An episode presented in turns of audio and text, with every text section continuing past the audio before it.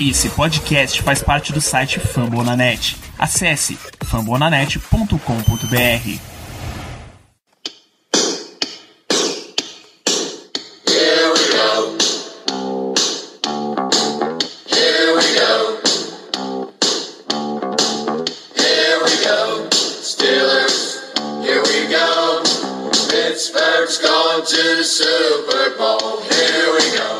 Muito bem, pessoal, estamos começando mais uma edição do Black Yellow Brasil Podcast. Esse é o programa falando sobre Pittsburgh Steelers para todo o Brasil.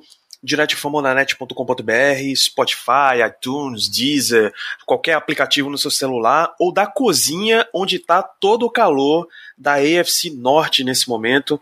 Queria começar saudando esses líderes da AFC Norte, esses invictos que farão o programa comigo hoje.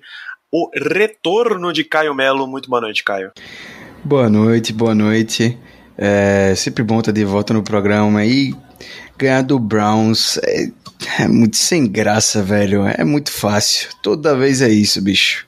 Big Ben, mais uma vez, teve que chegar lá no cartório, mostrar o, o atestado de paternidade dele, como ele sempre faz, né? E tem gente que ainda discute. É, e, e sempre deixando a minha risada aqui pro Baker Mayfield. Exatamente. Solicitar também um cumprimento, um boa noite para Baker Mayfield da presença de Germano Coutinho. Muito boa noite, Germano. Boa noite, Danilo. Bom dia, boa tarde e boa noite para os ouvintes. Mais uma belíssima vitória. Tá? Depois dessa, creio eu que o pessoal vai parar de dizer que a gente só enfrentou time ruim, que a gente só enfrentou time da mão na temporada. E nós enfrentamos um Browns 4 e 1 e, a, e nós passamos por cima deles. Literalmente passamos por cima. Então vamos embora que hoje o programa vai ser bem legal. Ó, spoiler, Germano. As pessoas ainda não pararam com isso. Você ficaria surpreso. Ah, cumprimentando também mais uma vez nesse programa Kaique Tomia. Muito boa noite, Kaique. Muito bom dia, boa tarde, boa noite para quem nos ouve. Mais uma vitória, 5-0, é, a mesma história, a me mais um, é, um novo capítulo da novela Steelers ainda não enfrentou um bom time, né? Dos mesmos criadores da novela Aaron Rodgers não tem. E vamos aí, acho que na próxima semana talvez a gente pode tentar enfrentar um time de verdade, né? Como todo mundo adora falar. Mas é aquele programa feliz de novo, né, Daniel? Maravilha. Esse mais feliz do que nunca e esse homem que tem perco as palavras para falar desse homem tão, tão limpo quanto o nosso recorde nessa temporada. Ricardo Rezende, muito boa noite, chefia. Boa noite, Danilo. Boa noite, amigos de mesa. Eu adorei a sua referência na pessoa limpa, agradeço. Adorei essa introdução. Poucas vezes fiquei tão feliz com a introdução como essa que você fez agora. E a respeito de toda essa, essa conversa aí de o Steelers só pega time fraco, felizmente a gente ainda não virou uma equipe de college para o Arthur Rooney toda semana tá tendo que marcar jogo contra as equipes. É, só a torcida do Steelers fica preocupada com isso. Inacreditável. Aproveitem o momento. Nossa geração nunca viveu um time 5-0 antes. A última vez foi em 1978. Relaxem, aproveitem o Steelers 5-0 e quanto dá na temporada. É um momento muito especial para todo mundo e a gente merece depois do que passamos na temporada passada, principalmente. Exatamente. É mais um programa em que a gente vai fazer um pedido para que vocês sejam felizes, porque isso não acontece todo dia. Nenhum de nós aqui nesse programa estava nascido a última vez que o Steelers ficou 5-0, 1978, já faz muito tempo. Tá? Então, de fato, aproveitem o grande momento, tenham o sabor da vitória em seus lábios. A gente vai a gente vai falar desse Steelers e Browns, desse Steelers 38, Browns 7, realmente uma passada de carro. Quase tudo no time foi. Quase tudo no jogo no time foi perfeito. Talvez a única coisa que não tenha sido 100% é que Devin Bush saiu machucado, sabe? o que inicialmente está diagnosticado como uma ruptura de ligamento do joelho, o famoso ACL, e isso significa fim de temporada.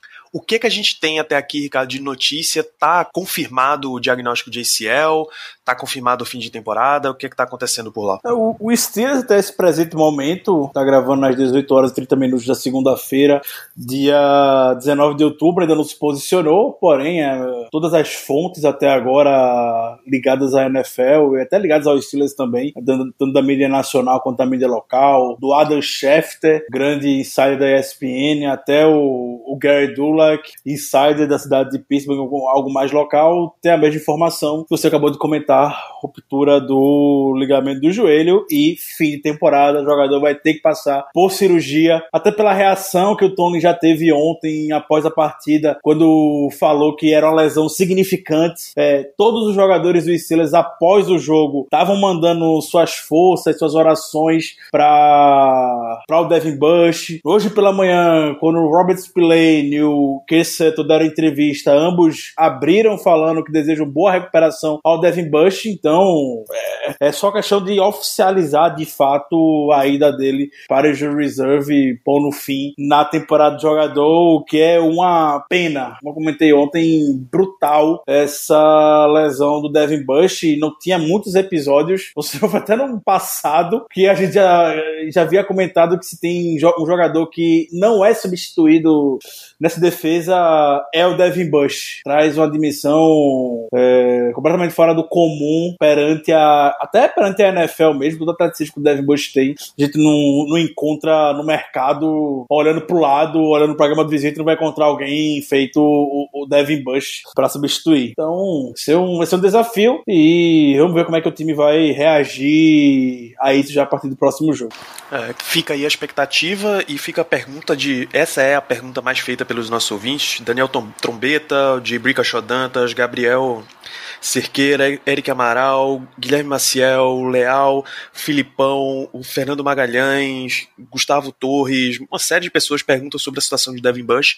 E aí eu pergunto para você, Caio, você acha, você acha que o que é que o Silas vai fazer na reposição e o que é que o Silas deveria fazer nessa reposição? Você acha que vale a pena ainda ir atrás de uma troca dessas mais baratas, um jogador de free agency ou a gente segura com o que tem pelo momento? Eu acho que o Steelers vai segurar com o que tem no momento. Eu acho que eles não vão fazer nenhum move mesmo, não. É, o Ulysses Gilbert terceiro, que é o é, linebacker rookie que draftamos de A-Crown no ano passado, ele teve uma pré-temporada bem interessante. Tava até sendo estranho que a gente não estava vendo ele sendo acionado nos jogos, é, preterido pelo Spillane, que também mostrou um excelente training camp já desde 2019, que ele vem se mostrando muito bem é, pro, pro, pro coaching staff.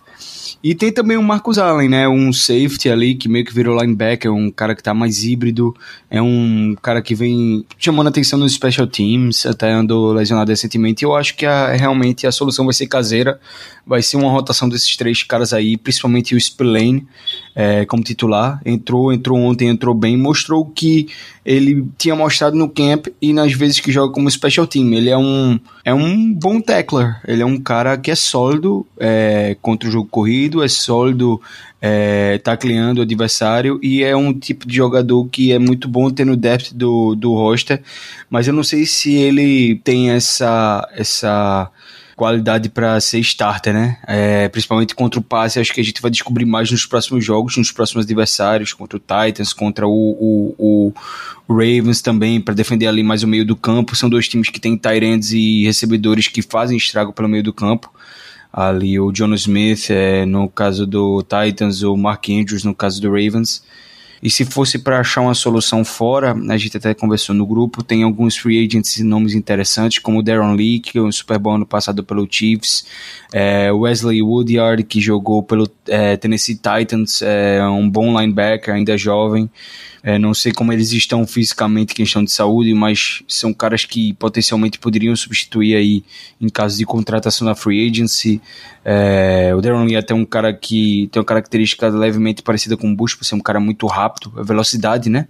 O Bush é um cara muito rápido também, sideline to sideline.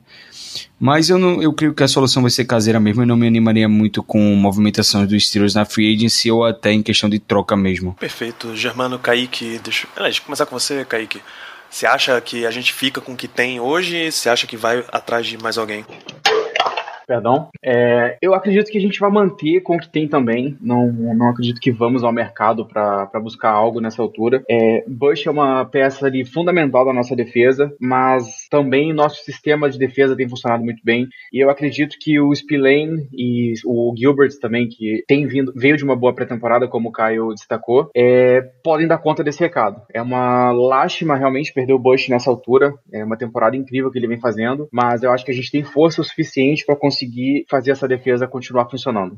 Feito e Germano, você acha que a perca que a gente teve em nível de jogo quando, quando teve a lesão do Ryan Shazier deveria ser uma lição para os Steelers deles, ok, não dá pra gente ficar só com o que tem, independente do nível que seja? Sim, infelizmente a lesão do Shazier, ela foi divisor de águas pra gente, que a gente não conseguiu substituí-lo, tentamos, mas não conseguimos até a gente dar um trade-up, coisa que é raríssima de acontecer com os Steelers, para draftar justamente o Devin Bush. É, essa é uma perda muito simples, concordo com os colegas. Eu só, infelizmente, não acredito que os jogadores que a gente tem disponíveis vão dar conta do recado. Eu lembro do, do John Bostic, eu lembro do Mark Barrow, quando eles estavam aqui, é, o que eles trouxeram pra gente, é, enfim, não deram muito certo. E, sinceramente, eu não, não, vejo muita diferença nos jogadores que a gente tem, não. São jogadores jovens, jogadores sem experiência, e uma posição da defesa que é essencial, e é essencial, realmente. Até, no podcast passado, até um dos ouvintes fez uma pergunta de qual seria o jogador mais difícil da gente, da gente repor, o Ricardo é, brilhantemente respondeu o TJ Watt, claro, é, e eu é, falei que além do TJ Watt, eu queria fazer uma menção para o Devin Bush, porque a gente não tinha ninguém atrás dele, e eu continuo com essa impressão.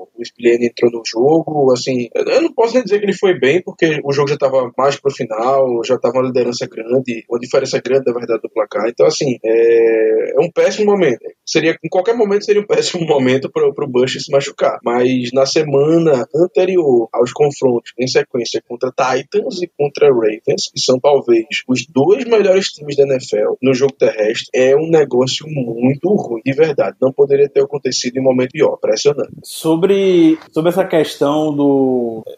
Essa inevitável comparação ao, à lesão do Ryan Shazier que teve, e a gente viu os impactos que tivemos, tivemos na equipe naquele ano, a time desmoronou, principalmente aquele jogo de playoffs contra, contra o Jaguars. Jacksonville se aproveitou bastante da, da ausência do, do Red Shazier naquele dia. É, quando a gente olha para aquela situação, o Steelers ele iria usar o Tyler Matakevich como substituto do Red Shazier, apesar de ter características completamente diferentes. Seria o Tyler Matakevich o, o cara para ficar lá e, e, no mesmo jogo o Matakevich veio se, veio se lesionar é, naquele jogo contra o Bengals e também não, não retornou mais. E aí a gente teve que ir no mercado atrás do Sean Spence, uma desgraça. Assim. O Sean Spence nunca mais voltou para a NFL depois da daquele ano, depois daquele, daquela sequência, e o Steelers errou muito naquele ano no trabalho de substituição do, do, do, do Ryan Chazier. Não, mas não, de fato é muito difícil você ter um, um nome assim, jogadores com características semelhantes a do Ryan Chazier e a do Devin Bush, é, seja disponíveis no mercado, principalmente dentro do roster. É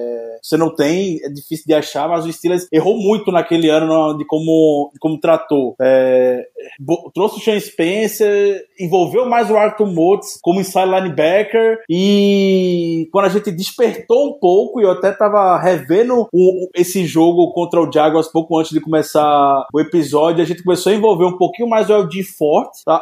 ali é, foi quando a gente conseguiu ter um pouco de reação até dentro do jogo contra, contra Jacksonville. É, então o que eu quero falar com isso tudo? Eu acredito que o Steelers tenha aprendido da, da lição de, de anos atrás, é, de querer talvez insistir em um, em um, em um linebacker com uma característica muito mais tacleador, entre aspas, que é, faz uma dupla, pode fazer até uma dupla boa de tackle seguro junto com o Vince Williams, mas para a dinâmica da NFL hoje, você precisa ter um cara com as caras de Devin Bush, um cara mais rápido e um cara mais seguro nos tackles, feito o Vince Williams. É, então, eu acredito, a gente vai dar, envolver o, o, o, o Robert Spillane eventualmente, mas eu quero crer que eles vão utilizar um pouquinho mais o Ulysses Gilbert, do Marcos Allen em situações esporádicas, situações de terceira descida para passe e tudo mais. Como o Caio falou, o Caio também comentou, o Ulysses Gilbert é um, é um linebacker com características muito semelhantes à do Devin Bush quando estava saindo do draft, é um linebacker que corre 4.4 segundos e tudo mais. É, então eu, eu, eu tô me aprendendo muito a isso. Eu já, eu, eu já vi o, o Kit Butler é, tendo reflexo esse ano até, nos últimos dois anos do trabalho dele,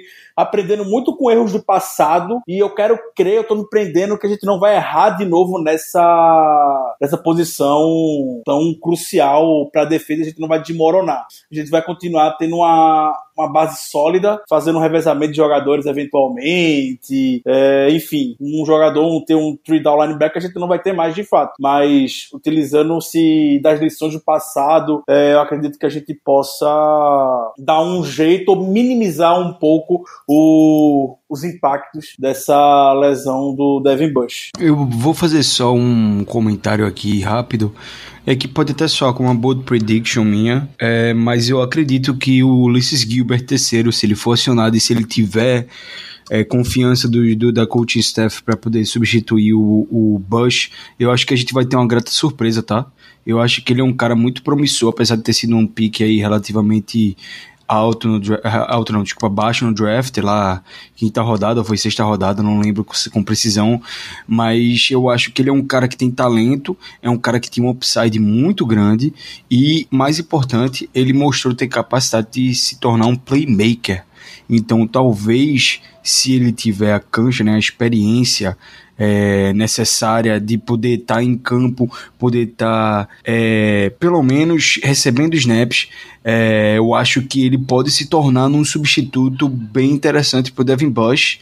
E digo até que possivelmente a dupla dele ali na defesa para o futuro. Eu vejo, né, eu vejo no Ulysses Gilbert uma solução mais para o futuro, mas pode ser que hoje funcione. Eu acho que ele tem potencial sim. Eu não, não posso negar que de certa forma me agrada a ideia de ir até o mercado, porque essa já era uma posição que a gente estava com profundidade meio baixa no elenco. Me agrada mais ainda a ideia de ter um jogador como Darren Lee, que é um jogador que a gente aqui já, observa, já vem observando há um bom tempo. Só não no draft dele, porque a gente ainda tinha Shazier jogando, mas logo depois, sempre que ele ficava disponível, a gente já batia o olho, porque ele tinha características bem semelhantes. E, pô, o cara é muito jovem ainda. Ele tem 25 anos. Pra NFL, 25 anos é primeiro contrato ainda. É basicamente nada.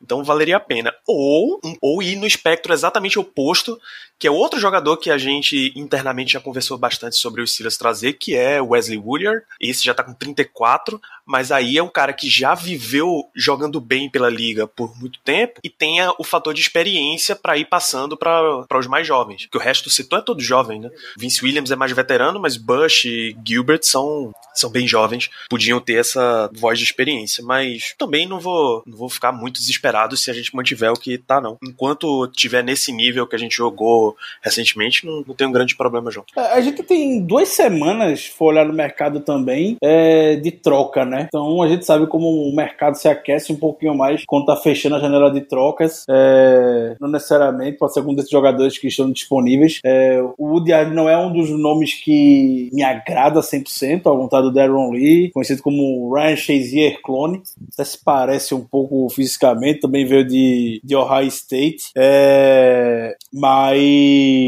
é, se, se, no pior das hipóteses, a gente vê que não tá sustentando é, e contra o Titans e, e, e, contra Baltimore a gente vê que o negócio tá crítico, eu não ficaria surpreso de a gente arriscar uma troca. É, o Jets está distribuindo jogador por aí a troco de nada, se desfazendo. Tem o Ever Williamson lá, por exemplo. É, enfim, acho que nesse primeiro momento o Steelers vai com quem, com quem tá em casa. Isso é, é um fato. Não espero nenhum movimento até domingo. Olha, o, uma outra pergunta ainda meio negativa sobre o desempenho do time nesse último jogo veio bastante perguntas nesse tema. Renan Machado, Mário Anderson, Luiz Tavares, Gustavo Cosma, Guilherme Maciel, todos eles perguntam sobre o jogo aéreo dos Steelers. Eles colocam muito mais foco em Juju Smith-Schuster, porque em números o desempenho dele não foi nada impressionante. São duas recepções em quatro passes para seis jardas, sendo uma recepção de cinco e a outra de 1. E aí eles perguntam se o que está acontecendo, se a gente já deveria, com essa atuação, ficar de olho para uma possível não permanência de Juju nos Steelers. Já tem uma pergunta, inclusive, sobre o que é que poderia acontecer em caso de troca. Eu acho que é uma overreaction muito grande. O Steelers ganhou de 38 a 7, embora tenham sido só 162 jardas e um touchdown aéreo, o Steelers ganhou de 38 a 7 de um time que estava muito quente. Você acha, você acha que é overreaction também, Germano? Com certeza, Danilo, com certeza. É, simplesmente a gente ganhou o jogo sem precisar lançar muita bola, o que é maravilhoso. Significa que o jogo terrestre está funcionando, significa que teoricamente a defesa está indo bem, porque quando você vê grandes números aéreos, geralmente, geralmente, isso significa que está sendo um shootout, que o ataque está tendo que marcar mil e um pontos para ganhar a partida. Mas não foi o caso. Nosso jogo terrestre entrou, entrou muito bem no jogo, nossa defesa, como sempre, foi muito bem também. Então, eu acho que é muita overreaction sim. O Juju realmente apareceu pouco, mas é aquela coisa. Também é, não precisamos. A gente simplesmente não precisou dele. Em outros jogos, quando a gente precisou, ele apareceu com touchdowns, mas nesse aí apenas simplesmente não foi necessário. Não acho que seja algo que vai preocupar para o resto da temporada, não. É, gente, Kaique, você quer comentar a respeito de ataque aéreo nesse jogo? Não, acho que só reforçando um pouco o que o Germano falou, né? Não, não significa que ele não tá jogando bem, nem nada assim. Simplesmente significa que o nosso ataque atuou melhor em algumas áreas, né? O jogo corrido entrou muito bem, o jogo aéreo entrou, passes mais curtos, a, gente conseguiu avançar muito bem correndo, lançou a bola quando precisou lançar, e foi isso. A defesa fez ali o seu trabalho, conseguiu segurar o ataque dos Browns. Não tem motivo para se desesperar, não tem motivo para achar que tem que trocar fulano, tem que trocar ciclano, porque a bola não tá indo nele. Gente, é, o Ben já se mostrou um cara que adora o Juju. Se a bola não foi nele nesse jogo, como o pessoal acha que deve, é porque o momento ali não pediu. Quando a gente precisou, como o Germano bem destacou também, a bola foi nele. No momento ali de pressão, de tensão que a gente precisava andar, a bola foi nele. Ontem, felizmente, não foi um caso desse. Ontem, felizmente, a gente conseguiu distribuir nosso jogo de forma que havíamos citado aqui antes que precisávamos fazer. É isso, perfeito. Não vamos, não vamos entrar numa espiral de overreaction com um time 5-0. A gente precisa voltar a reforçar esse ponto para você, amigo ouvinte. Aproveite uma equipe 5 0 pela primeira vez desde 1978. A temporada começou em setembro, estamos no, do meio para o fim de outubro e você não viu nenhuma derrota do Steelers ainda. Tá? Eu digo ainda porque 16-0 são coisas incrivelmente improváveis na história da NFL, nem, nem conta muito com isso daí. Uh, vamos então no momento, o astral desse No momento, eu só, eu só gostaria de destacar que o Juju está ao vivo na Twitch, assistindo o jogo do Chiefs e do Bills. Olha aí. que maravilha. Juju, é Olha aí. Juju é o típico millennial. Juju é streamer, Juju é dono de restaurante de comida saudável. Juju abriu uma empresa. Semana passada ele anunciou que tem uma empresa agora de... É... E-sports? esportes, tava procurando a palavra, de esportes. Juju é TikToker, enfim, é, é o nosso milênio favorito. Eu nunca imaginei que eu estaria é, valorizando um, jovem. Eu tô aqui. o Juju, o jovem mais legal do mundo. É isso, o adulto John Sherman entrou para dar uma revolucionada no, na sua vida, Ricardo. E ainda é o segundo wide receiver mais jovem do grupo. Cara, Perfeito, pô, perfeito. Não, não vamos procurar nesse momento o famoso pelo em ovo, chifre em cabeça de cavalo. Sigam aproveitando a vitória e vamos levantar o clima neste programa. Vamos destaques positivos. Não tem destaque negativo nesse programa. Ricardo, eu sei que você tem um ponto a mencionar lá mais pro final a gente traz, mas vamos para positivos. Eu vou inclusive começar com você. Destaque positivo é, eu vou no destaque positivo que eu tava comentando no Twitter pouco antes do programa começar para ir contra um pouco o movimento que muita gente. É, não que muita.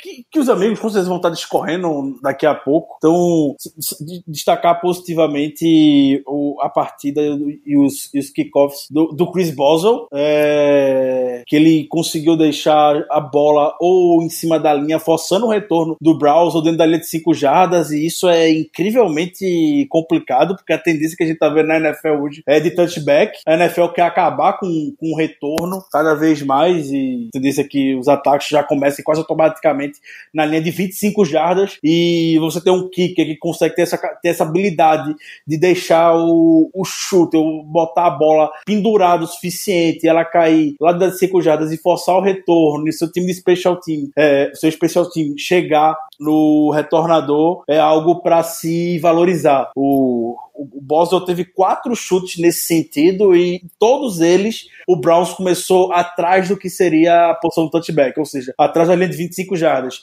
incluindo posições de campo na linha de 15, na linha de 10 jardas. Inclusive, logo no, no terceiro quarto, teve um lance do tweet que ele forçou um fumble maravilhoso, um murro na bola no running back do, do Browns. O Browns começou a, um pouco mais atrás por conta do chute do, do Chris Boswell. E a gente sabe que posição de campo é importante, ainda mais tendo a defesa que dominante que, que temos. É, então, destacar isso positivamente. Eu, e eu vivo na bolha do Steelers, vejo outros jogos eventualmente, só quando não tem Steelers ou jogos de prime time. Eu, eu não me lembro de, de outro kicker tão eficiente nesse sentido no mesmo jogo. O último que eu lembro foi o Justin Tucker no jogo do ano passado contra o Ravens, no Heinz Field. É, e isso foi até um dos motivos, foi uma decisão até polêmica na época, mas depois fez todo todo todo sentido do mundo. É, que quando foi a prorrogação, o Tony escolheu chutar a bola, não receber, porque o Tony acreditou que se ele é, deixasse o, Baltimore começar com a bola na, na defesa, no ataque, perdão, é, a defesa do Steelers estava tão bem naquele dia que o, a posição de campo seria melhor do que você forçar o, o Just Tucker chutar como ele estava fazendo que nem o Boswell na partida e os Steelers começaram na de 20, 25 já 20, 20, 15 jardas. E no final das contas deu certo. A estratégia do Tomlin, só o Juju, infelizmente, acabou tendo aquele fumble águas, águas passadas. Mas eu queria destacar isso muito, muito positivamente. Vi pouco comentário a, a respeito disso. É, e, de forma geral, o Boswell faz tempo que a gente não, não critica. Ele tá muito seguro. Desde o ano passado, extremamente seguro o, o Boswell. Então fica com ele o destaque positivo. Kaique, passar para você destaque positivo. Para mim, ontem, vou divergir um pouquinho também eu vou com o James Conner. Né? Como mencionei na, no comentário anterior, é, felizmente ontem nosso jogo corrido entrou muito bem, pudemos aliviar um pouco a pressão no passe e isso se deu muito em conta por causa do Conner, né? 20 tentativas, 101 jardas, um touchdown. Apareceu bem em diversas horas que a gente precisava sair ali de, um, de uma situação complicada. Ele carregou bem a bola e pela segunda semana seguida já ele vem muito bem, né? Ele acabou perdendo aí uma partida. Corrija-me se eu estiver errado. Ele jogou na semana passada, tá? Isso mesmo. E tá se mostrando uma. tá se mostrando um jogador seguro nessa temporada que a gente pode contar. Então gostei muito do Conner ontem. Acho que foi um cara que ajudou muito a gente ali durante o jogo. Espero continuar vendo mais dele dessa forma, né? Consistente, carregando bem a a bola, anotando touchdowns na hora que precisa. Ontem foi um cara que me surpreendeu bastante. Isso, inclusive, o seu destaque para James Conner já responde a pergunta de Gustavo Beleze, nosso ouvinte, que era se só ele teve a impressão de que Conner teve um ótimo jogo e aí o seu destaque já coloca que não, não foi só ele que achou. As referências para Conner são 20 corridas, 101 jardas, um touchdown, mais um passe recebido e uma jarda, que não é, não é grandes coisa. Germano Coutinho, seu destaque positivo. Meu destaque positivo, por incrível que pareça, vai para a secundária. Não acho que foi o melhor jogo da vida da secundária, não acho isso, mas com certeza foi o melhor jogo da temporada até o presente momento. Os Browns, eles não tiveram, não fizeram muita coisa no jogo aéreo, não sei até que ponto pela lesão do Mayfield, que ele jogou machucado nas costelas, né? Mas foram no total apenas 165 jardas em 15 recepções, que é muito pouco. Mas o que eu gostaria de destacar mesmo sobre a secundária é que pelo menos nesse jogo eu não vi tantas falhas de posicionamento, eu não vi tantas, tantas clareiras como a gente estava acostumado a ver. Então, só deles terem ajustado um pouco isso, eu já fico muito feliz. Então, meu destaque positivo, por incrível que pareça, vai para a secundária que teve duas interceptações, aquela do Minka, o passe horroroso do Baker Mayfield, parece que ele simplesmente não enxergou o Minka Patrick, e também na do Cameron Sutton, que foi no, no 25 andar para pegar aquela bola. Isso, isso comenta, comentaram também com a gente Felipe Salchuk e o Iago ACB. Os dois mencionaram a secundária, finalmente, finalmente um jogo bom da secundária. Uh, e é isso daí, Germano. Duas interceptações para a glória de Caio Melo, o qual chamo neste momento do programa para um destaque positivo. Ela, Caio.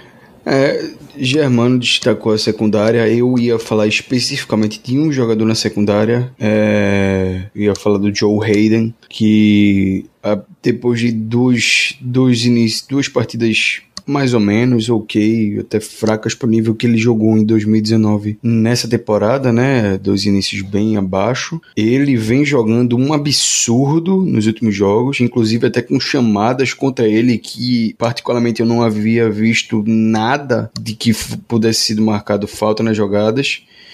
E sendo bem sincero, o que ele jogou ontem, aliás, o que ele sempre joga contra o Cleveland Browns, parece que ele joga com um combustível a mais no tanque, aquela questão de meu ex que me renegou, eu vou bater nele. Ele jogou muito ontem. Tinha recepção na linha de scrimmage que ele tava com 5, 6, 7 jardas de cushion pro recebedor, ele tava chegando no cara.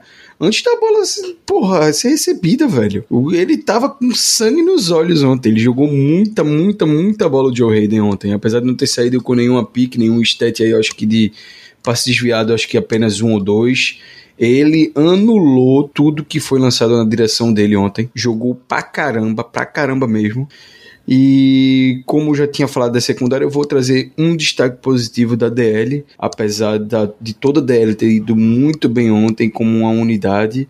É, eu queria dizer que o Cam Hayward tá, tá fazendo o que eu sempre critiquei que ele não fazia nas últimas três, quatro temporadas. Ele vem fazendo nessas últimas duas temporadas, que é finalmente liderar o nosso pass rush. Que muito se fala de TJ Watt, Bud Dupree mas quem lidera o nosso pass rush é ele. Quem lidera é Kim Hayward. É ele que tá lá botando a pressão pelo meio praticamente toda jogada e no jogo corrido também tá lá sempre. Então eu acho que é o cara mais valioso pra gente nessa temporada na nossa defesa. É, eu acho que é o Kim Hayward é o cara mais consistente em altíssimo nível. Eu, eu apesar dos, dos Ed estarem jogando muito bem, o que o Kim Hayward tá jogando em 2020 é coisa de outro mundo. Eu acho que ele tá no topo do jogo dele. É até interessante que um jogador é, tenha atingido esse nível de performance na idade dele, né? Aos 31 anos de idade, você espera que ele já tenha passado o topo e que ele já, na verdade, esteja começando a decair. Só que, que é o que, inclusive, a gente tá vendo com o J.J. Watt. Só que o Kim Hayward parece que a cada ano que passa, passa, ele tá ficando melhor, pô. Ele tá sendo. tá, tá melhorando o, o, o, o repertório dele de moves, tá, tá cada vez mais forte, tá cada vez mais inteligente. E é, e é isso, é um cara muito importante, é o principal líder do nosso front seven. E tudo começa por ele. Ele teve mais uma partida fenomenal, liderando a defesa para o jogo corrida do Browns, que liderou a gente a, a fazer o que Baker Mayfield faz de melhor, que é entregar os jogos. Sem meu play action e o meu jogo corrido, eu não consigo né, Baker? Beleza, então temos uma primeira rodada aqui. Certamente teremos menções honrosas, porque foi realmente um jogo absolutamente fantástico do time. Caio, eu acho que você tem mais uma menção para fazer nesse time? Tenho, é, para finalizar, eu acho que a gente tem que citar a nossa OL, né? É, a defesa do Browns é, vem mostrando ser um bom pass rush, um dos bons pass rushes da NFL. O Miles Garrett estava fazendo temporada aí de Defensive Play of the Year, pelo menos é o que vem dizendo por aí. Eu não acho que ele é para tanto, mas dizem que ele vem realmente jogando isso tudo. Contra a gente no domingo, ele foi limitado a apenas um sec. Tirando esse sec, foi realmente uma boa jogada dele. Não fez mais nada, não, não foi bem contra o jogo corrido, não foi bem é, tentando sacar o bem. E foi, ficou por isso mesmo. É, mais uma ótima partida da OL, mais uma ótima partida do Chase Claypool, é, substituindo o Deontay Johnson, que se tudo der certo aí vai voltar essa semana. Perfeito. Mais alguém tem, tem uma, mais uma menção aqui, Germano? Menção honrosa para esse time? Sim, eu tenho mais uma. É, o Caio já tocou nesse ponto, mas eu gostaria apenas de realmente destacá-lo, que foi o que a gente fez no jogo corrido, no jogo terrestre, tanto ofensivamente como defensivamente. O Browns era o melhor time da NFL no jogo terrestre, em questão de números, e a nossa defesa simplesmente destruiu esse aspecto do jogo deles. Foram apenas 75 jardas para um time que estava com média de quase 170, 180 por jogo. Realmente foi um, foi um belo de um de um de uma sabe quando você tá dormindo e a pessoa joga um balde de água fria na sua cara? Foi mais ou menos isso. E também pelo fato de que e isso também o Caio comentou mas comentou durante o jogo no nosso QG que a gente tava fazendo com eles o que a gente queria no jogo terrestre. Teve um espaço no jogo que a gente correu assim oito vezes seguidas com a bola e conquistamos uns três ou quatro first downs. Então assim a gente dominou os Browns em ambos os aspectos no jogo terrestre tanto no ofensivo como no defensivo. Então gostaria também de destacar um pouco mais esse lado Perfeito, isso inclusive é spoiler do, do próximo podcast, o episódio de pré-jogo contra o Titans, porque é claro que qualquer time que vai enfrentar o Titans hoje tem que se preocupar com a defesa contra o jogo corrido, né? Você vai ter que dar um jeito de parar Derrick Henry, é o que a gente vai esperar para ver na próxima partida. Uh, Ricardo, você tem mais alguma menção? Kaique, você tem mais alguma coisa para levantar? Eu, eu, tenho um destaque e uma menção honrosa. Na verdade, acho que menção honrosa, pelo contexto que a gente utiliza aqui em outros episódios, é, não se empregaria diante da ótima partida que fizemos. Então, é destaque positivo mesmo é, para para uma parte do time e para outro jogador. É, para parte segue sendo o, os recebedores. Toda semana alguém dá o passo à frente, como os americanos falam, basicamente. É, a gente já viu basicamente todos os wide receivers do Steelers sendo o principal alvo em partidas. A gente viu o James Washington ontem aparecendo com uma recepção muito boa logo no início da partida, depois um, um touchdown.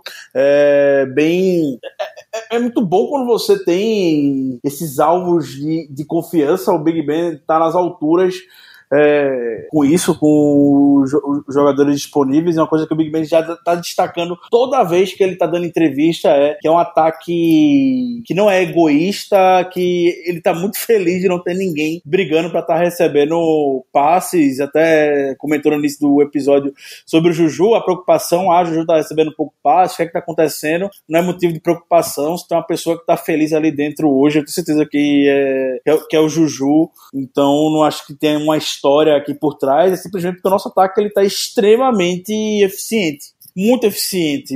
Não tá, Big Ben teve 161 jardas, como destacaram, lançou o necessário com muita segurança para os alvos que estavam, que estavam livres, nenhuma forçação de passe. É, o jogo terrestre entrou muito bem, então não tinha para que deixar Big Ben eh, lançando 40 passes em um jogo como o que estava ontem. Então não tem uma história aqui por trás, é simplesmente porque o ataque do Steelers tá, tá muito diverso, tem vários alvos que podem contribuir é, sempre. E o outro destaque é só o Stephen Tweet. Caio falou muito bem do Can Hayward, mas o Stephen Tweet tá fazendo uma temporada absurda vem crescendo muito nas últimas partidas, tá voltando ao momento que ele teve na temporada passada, quando infelizmente veio se lesionar e ficar fora do ano todo. É, já forçou o fumble que eu tinha comentado agora há pouco, muita, muita pressão pelo meio.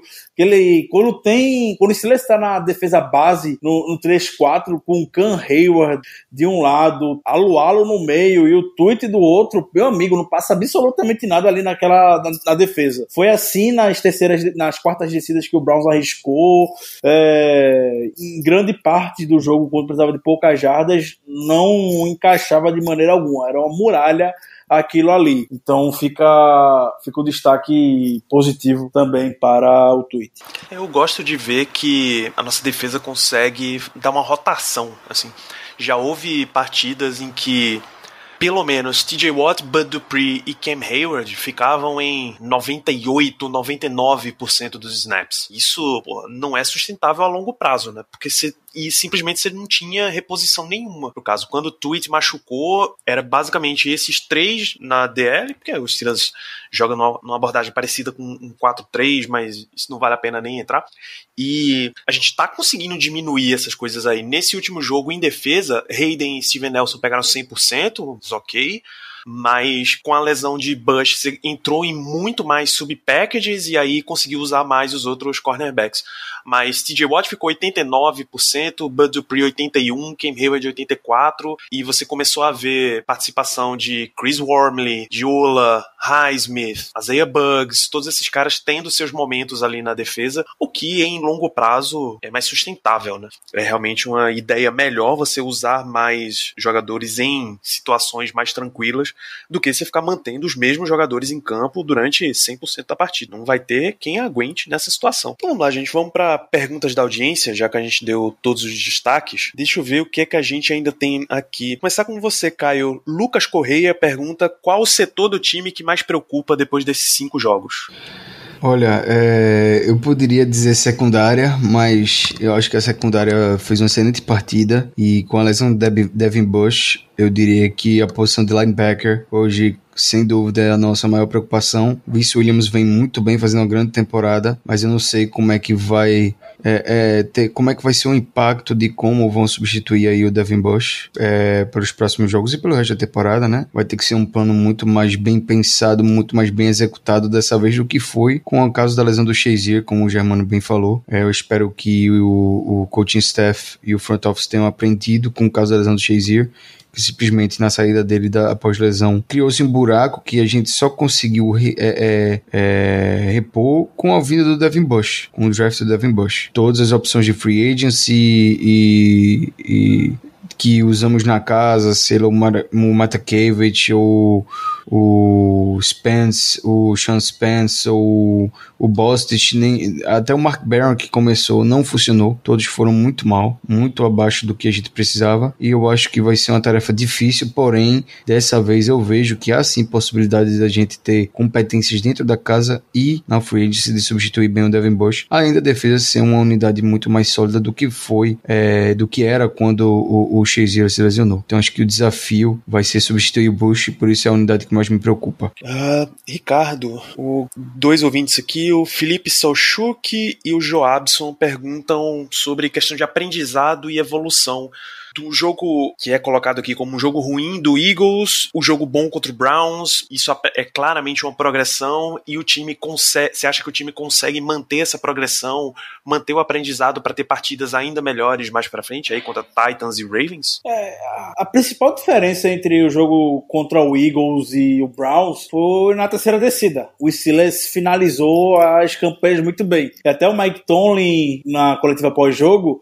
ele falou que a interceptação do Mika Fitzpatrick na primeira, na primeira terceira descida do jogo foi o melhor recado que ele podia passar para o adversário e que trabalharam muito para conseguir mandar um recado na primeira terceira descida porque sabem que na semana anterior foi algo crítico e contra o Browns foi, cedeu apenas uma de 12 ou uma de 10 situa em situações de terceira descida. Se a gente repete pelo menos um pouco do desempenho que a gente teve contra o Browns contra o Eagles, seria uma vitória muito semelhante semelhante. O que manteve o Eagles no jogo foram a foram essas terceiras descidas atrás de terceiras descidas e até puxando um, pouquinho desse jogo do, do Eagles bem, bem brevemente, é, só destacar que o Hurricanes sofreu contra o Eagles, o Ravens também sofreu. O Ravens ganhou por 30 a 29. Foi por uma conversão de dois pontos que o jogo não ficou pelo menos empatado para o Eagles e o sofrimento foi quase o mesmo. Então a gente já havia destacado na semana anterior que talvez fosse muito mais mérito do Eagles Eagles pelo por terceiras descidas, conseguiram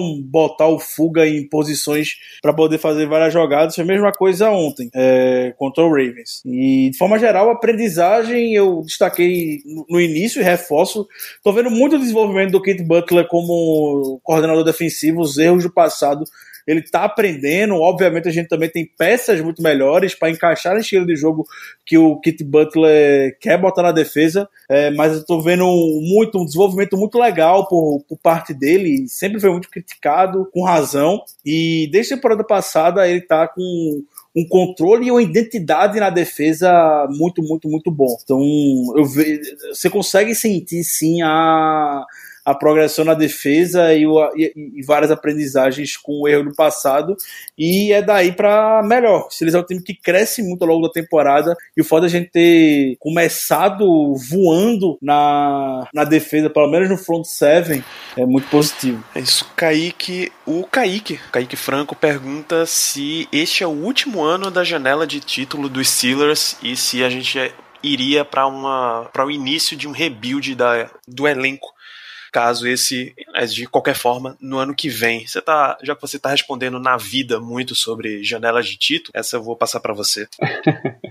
Bom, eu acho um tanto exagerado falar em rebuild numa altura dessa, né? Até porque temos um time bem estruturado. O que poderia colocar a gente em uma situação um pouquinho complicada e fazer a gente dar uns passos para trás seria o Big Ben decidir não voltar. Isso colocaria a gente numa situação complicada de cap, mas não tanto quanto se ele continuar, né? Isso tava brincando falando isso antes do programa, mas fatalmente você perdeu seu franchise QB do dia para noite, né? De uma temporada para outra, no caso, não é algo que você consiga consertar tão rápido, mas esse time é jovem, né? Com algumas exceções ali do Hayward, De Castro já são um pouco mais experientes, mas assim, ainda assim, perto, no começo da casa dos 30. E não, eu acho que não, não estamos perto do fim dessa janela. Da janela Big Ben, provavelmente sim. Mas a gente tem um time muito jovem, tem um time muito talentoso, uma defesa incrível, né? Peças de ataque jovens e evoluindo. Acho que esse core atual tem muito, muito tempo pela frente ainda. O grande problema pra gente é que esse core se formou com um Ben Roethlisberger nos seus últimos anos já, né? Então, esse é, essa é uma interrogação. Mas dizer que a gente vai reconstruir, né, Bush, companhia, por exemplo, negociados e tudo mais, isso para mim é uma coisa totalmente fora de cogitação. É, eu, eu ia passar para Germano, mas o grande fã-clube de Le'Veon Neste podcast pertence a Caio Melo, eu acho que é mais justo que a pergunta vá para ele. Caio, você acha que com a comoção da torcida dos Steelers ao, em torno de Le'Veon Bell, ele que ficou, que virou um free agent na semana passada e rapidamente assinou com Kansas City Chiefs, você acha que todo esse pedido por Bell da torcida pode ter sido usado como combustível para a partida de Conner? Não, acho que não. Acho que, é, inclusive, foi uma comoção que a gente viu muito mais é, na torcida dos Steelers aqui do Brasil. É, a torcida dos Steelers americana é mais é mais relutante na, na, na relação que o Le'Veon Bell deixou quando saiu de, de Pittsburgh. Ele é, proferiu algumas palavras até duras é, sobre o Big Ben e a torcida do, do Steelers aí não, não, não esqueceu do que ele falou. É, então eu acho que Conor não deu muito, muita. não ligou muito para isso, e além disso, o Conor tá em ano de contrato. Eu acho que ele não, não tem como se dar o direito, não, não se dá o, o direito de se precisa pegar coisas tão pequenas como essa para se motivar, não. Eu acho que ele tá simplesmente sendo um profissional pra caramba. Acho que o time encontrou a melhor maneira de utilizar ele, é, ao ponto de que ele consiga desempenhar o seu melhor futebol e não lesione. Acho que o, o time finalmente achou ali um, um, um equilíbrio de, do, do uso do, do Connor para não forçar muitas lesões nele já que ele é um cara que, que lesionou nas últimas duas temporadas enquanto foi start. Esse ano parece estar tá bem mais comedido no, no uso e até o jeito que ele protege o corpo dele está sendo muito mais muito mais é, é, é inteligente ele está muito mais forte também, né? O Conor ele ficou muito mais forte nessa off-season, ele está muito preparado para esse ano e por isso os resultados estão vindo na, na, na temporada regular. Perfeito. E Germano, para a gente encerrar as perguntas, P. Hipólito, Kevin Dotson teve mais um grande jogo. Uh, Matt Filer tá tendo uma temporada mediana no máximo.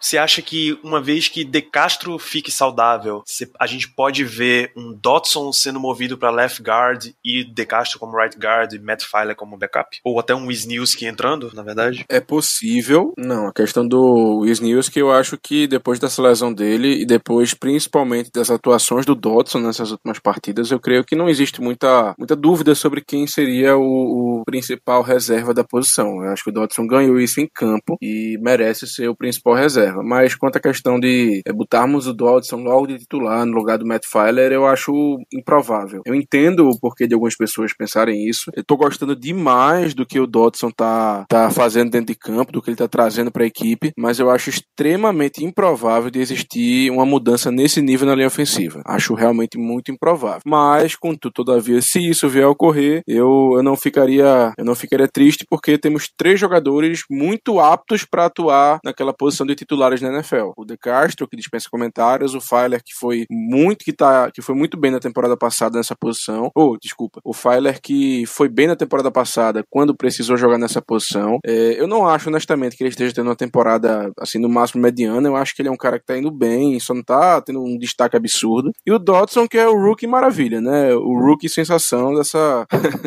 dessa dessa temporada, excetuando-se, claro, o Mapletron. Então, estamos muito bem servidos ali de guarda, que é uma posição que há uns, uns 10 anos atrás podemos dizer que nos atrapalhou bastante, que era uma, uma questão de preocupação muito grande, mas que nessa última década tivemos a sorte de termos é, dois pilares ali na posição, que eram o, o Foster e também o De Castro, e a gente está continuando isso agora, e eu tenho muita expectativa para o futuro desse garoto. Eu acho que ele ainda vai nos dar muitas alegrias. Perfeito, gente. Imagino que tenhamos fechado aqui o nosso programa em termos de comentários e perguntas da nossa audiência. Vou dar o último confere para ver se alguma passou.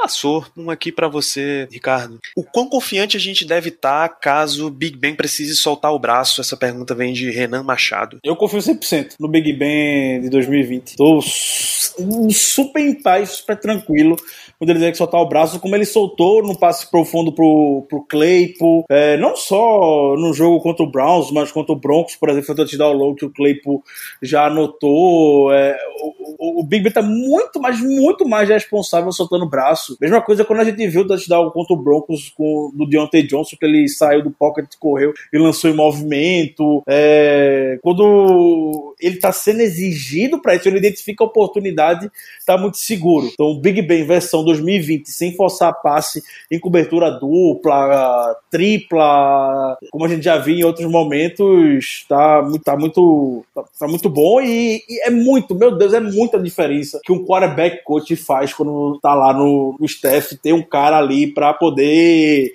dar um, uns tapinha na cabeça para fazer ele pensar e tudo mais, de alguém externo, como foi o Matt Canada durante os últimos, durante a última década, era sempre Rand Fitness como QB coach, depois dividiu as, as tarefas de QB coach com um coordenador ofensivo, e agora tá vindo um cara mais externo, dá aquele se liga no Big Ben, é, tá sendo, tá sendo muito positivo, é, é, é muito fruto do, do, do Matt Canada, é, esse jogo limpo que o Big Ben tá fazendo. Uma interceptação até agora só na, na temporada, é, um aproveitamento de passe muito bom, touchdown em todos os jogos. É, tá muito, muito legal. E se ele tiver que soltar o passe, eu vou estar tá muito confiante que ele vai É isso, gente. Acho, começar a pedir as considerações finais de vocês com uma bela pergunta que, na verdade, veio de quatro dos nossos ouvintes, cada um do seu jeito.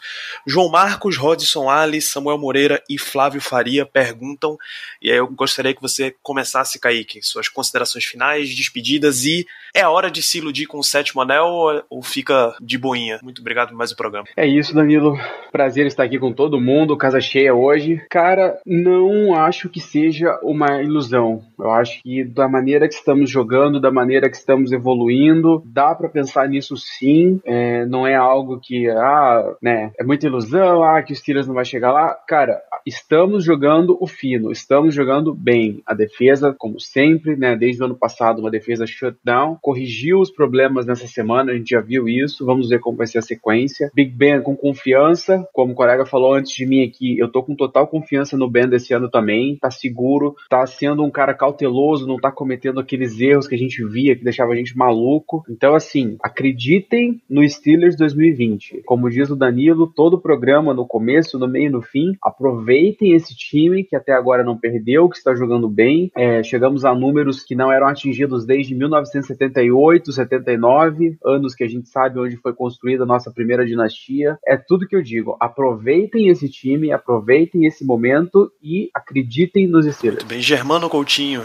suas despedidas, agradecimentos, abraços e ilusões para o Steelers 5-0. Bom, como considerações finais, eu gostaria de dizer que enquanto a gente está gravando o podcast, eu estava, claro, acompanhando aqui o jogo do, do, Monday, do Monday Night Football e nesse intervalo eu achei bem legal, é, não sei qual foi a emissora, sendo muito sincero, mas eles produziram um comercial bem interessante sobre o Mahomes e sobre o Lamar Jackson, falando dos dual threat quarterbacks, aqueles que lançam e correm com a bola, enfim.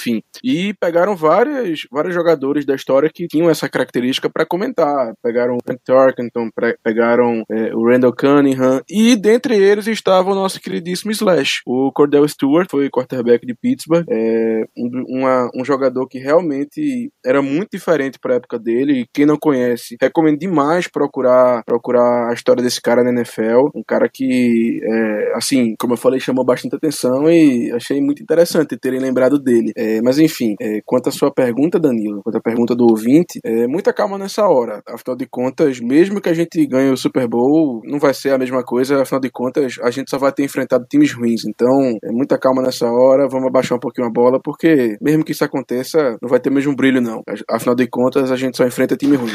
Caio Melo, muito boa noite e muito boa ilusão de 5-0 para você. Boa noite, boa noite. É, sobre o, o que Germano falou aí, se esse comercial não tivesse o Slash, Cordell Stewart, eu nem consideraria um comercial sobre jogadores aí, quarterbacks que foram dual threats de verdade, tá? Slash é icônico demais. É, sobre se pode se, se podemos nos iludir com esse time, eu vou ser muito sincero com vocês, eu ainda não tô nesse nível, mas eu tô perto de ficar nele. Eu acho que os próximos dois jogos vão falar muito sobre o que os Steelers vai ser nessa temporada, até na postseason, caso a gente a gente realmente consiga. Eu acho que hoje os Steelers tem tem tudo para conseguir uma vaga de playoffs, nem que seja aí pelo wild card. Não sei se a gente vai conseguir ganhar a divisão do Ravens, porque o Ravens parece que consegue amassar todo mundo que joga, né? Contra quem joga, parece que não tem dificuldade de ganhar de ninguém, exceto com a City Chiefs, né? E a torcer pro Ravens também ter trabalho no caminho deles, porque é, a gente vai pegar duas pedreiras agora, né? Inclusive uma é o jogo contra eles. E eu acho que ganhando do Titans e ganhando do Ravens, se a gente chegar aí à marca de ficar 7-0, não, não só manda uma mensagem para a liga inteira, como faz com é, é, o torcedor dos Steelers ter uma confiança no time muito maior do que a gente teve nos anos de do, do B, dos Killers B, né? Dos é, é do, do Triple B, que era bem Bell e Brown. Eu creio que a defesa é, jogando muito bem, como vem jogando, sendo uma das melhores unidades da NFL e o ataque sendo funcio funcional pra caramba, muitas, muitas coisas diferentes no ataque, um ataque é, até inovador pelo que a gente vinha vendo em Pittsburgh, para Pittsburgh vem sendo inovador com muita movimentação, muitas jogadas, muitas chamadas de jogadas bem diferentes, bem engraçadinhas até. É, eu venho gostando muito do que eu venho assistindo do ataque e a defesa vem sendo muito mais do que sólida, vem sendo espetacular. Acho que os dois próximos jogos vão definir muito sobre o nosso futuro na liga. E é isso.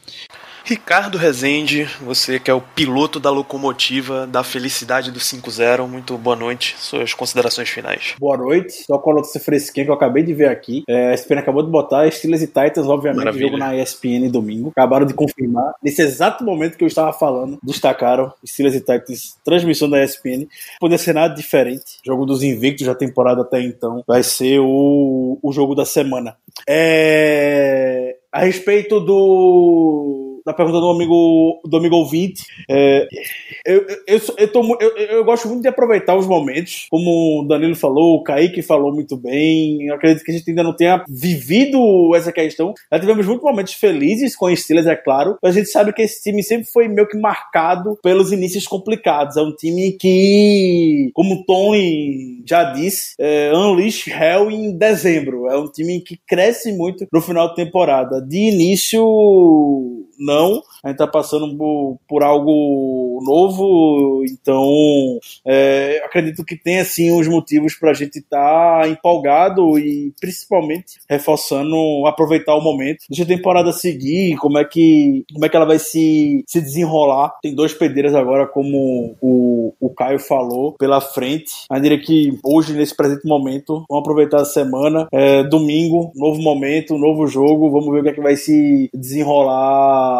é que vai sair disso daí. Mas potencial de chegar longe nessa temporada, o time tem todas as características necessárias para ter muito sucesso esse ano e chegar longe, uma vez que, obviamente, as principais peças ficarem saudáveis. A gente já perdeu um grande jogador no Devin Bush. É, se não for prejudicado por lesão, como foi no ano passado, a gente tem tudo para seguir um pouco mais, seguir fundo na temporada. É, e só um, o, o, o, o destaque final, que seria só o, o único ponto de preocupação que eu tenho no time. É bom, a gente foi tão eufórico o programa todo, terminar só com esse contraponto. A preocupação que eu tenho hoje é com ainda algumas chamadas no ataque, com algumas peças que eu acredito que não sejam as melhores. Acredito que a gente tenha jogadores que podem se complementar muito bem, que na hora que não, não se complementam, mas que podem fazer determinadas funções muito bem. A gente tem jogadores de velocidade, é, jogadores de velocidade como Claypool,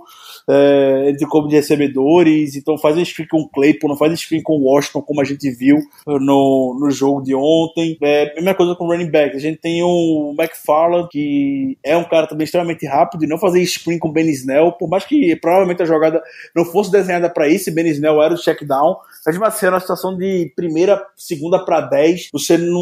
Eu me sinto muito confortável em ter o Ben nessa, nessa função, saindo do backfield ainda. Acredito que o Snell seja naquela situação que a gente viu, ele anotando touchdown, situação de poucas jardas, ele vai ter muito sucesso. A gente deixar ele no espaço, acredito que a gente possa fazer isso com o McFarland ou o Ray McLeod, é, mas botar o Washington e Snell para correr no espaço, eu não sou um dos maiores entusiastas. Então, diria que esse é meu único ponto de preocupação. Pela segunda semana consecutiva, eu fiquei um pouco irritado com isso. Contra o Eagles, tivemos jogadas assim, e, on, e contra o Browns a gente teve screen, tanto com o Snell quanto com o James Washington. E é isso. Até a próxima semana, meus amigos. Um grande abraço para todos. É isso, gente. Fechamos mais um Black Yellow, episódio 172. Lembrar sempre vocês de seguirem BlackYellowBR no Twitter e no Instagram, de acompanhar o nosso canal no Telegram, é o t.me barra blackyellowbr, toda a cobertura do que está acontecendo com os Steelers, está saindo em todas essas redes.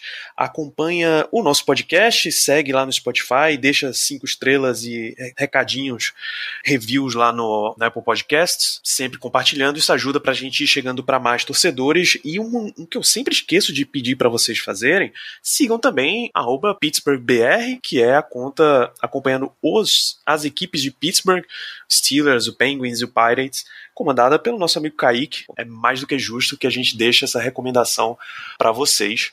A gente se vê ainda essa semana com o episódio 173 fazendo o preview do jogo contra o Titans. Chegou a hora de fazer o jogo que a gente pulou da semana 4. Nos vemos lá então. Um grande abraço para todos e até a próxima.